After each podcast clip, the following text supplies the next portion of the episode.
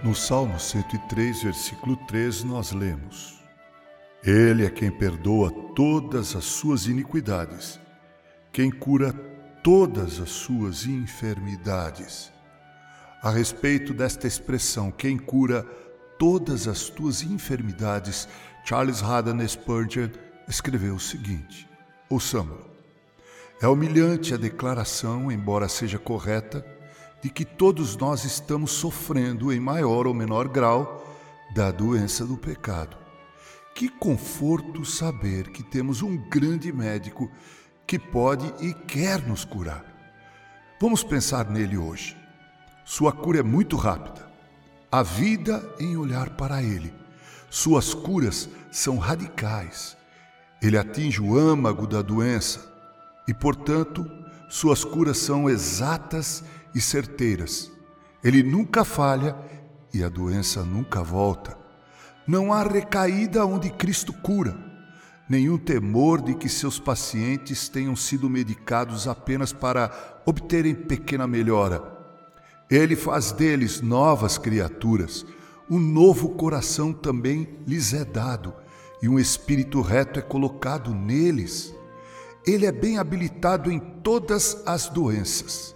Médicos geralmente têm alguma especialidade, embora possam conhecer um pouco sobre quase todas as dores e doenças, normalmente estudam uma doença mais do que as outras.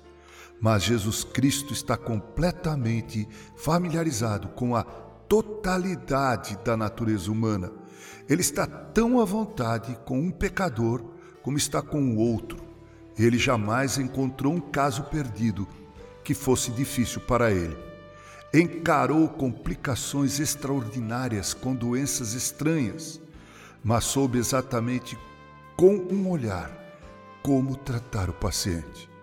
Ele é o único doutor universal e o remédio que ministra é o verdadeiro medicamento, curando cada caso. Seja qual for nossa doença espiritual, devemos levá-la a este médico divino. Não há coração partido que Jesus não possa consertar. O sangue de Jesus, seu Filho, nos purifica de todo o pecado. Agora, precisamos pensar nas miríades que foram libertas de todas as sortes de doenças por meio do poder e da virtude do seu toque, e alegremente nos colocaremos em suas mãos. Confiamos nele e o pecado morre. O amamos e a graça vive. Esperamos por ele a graça é fortalecida. O vemos como ele é e a graça é aperfeiçoada para sempre. Com carinho, Reverendo Mauro Sérgio Aiello.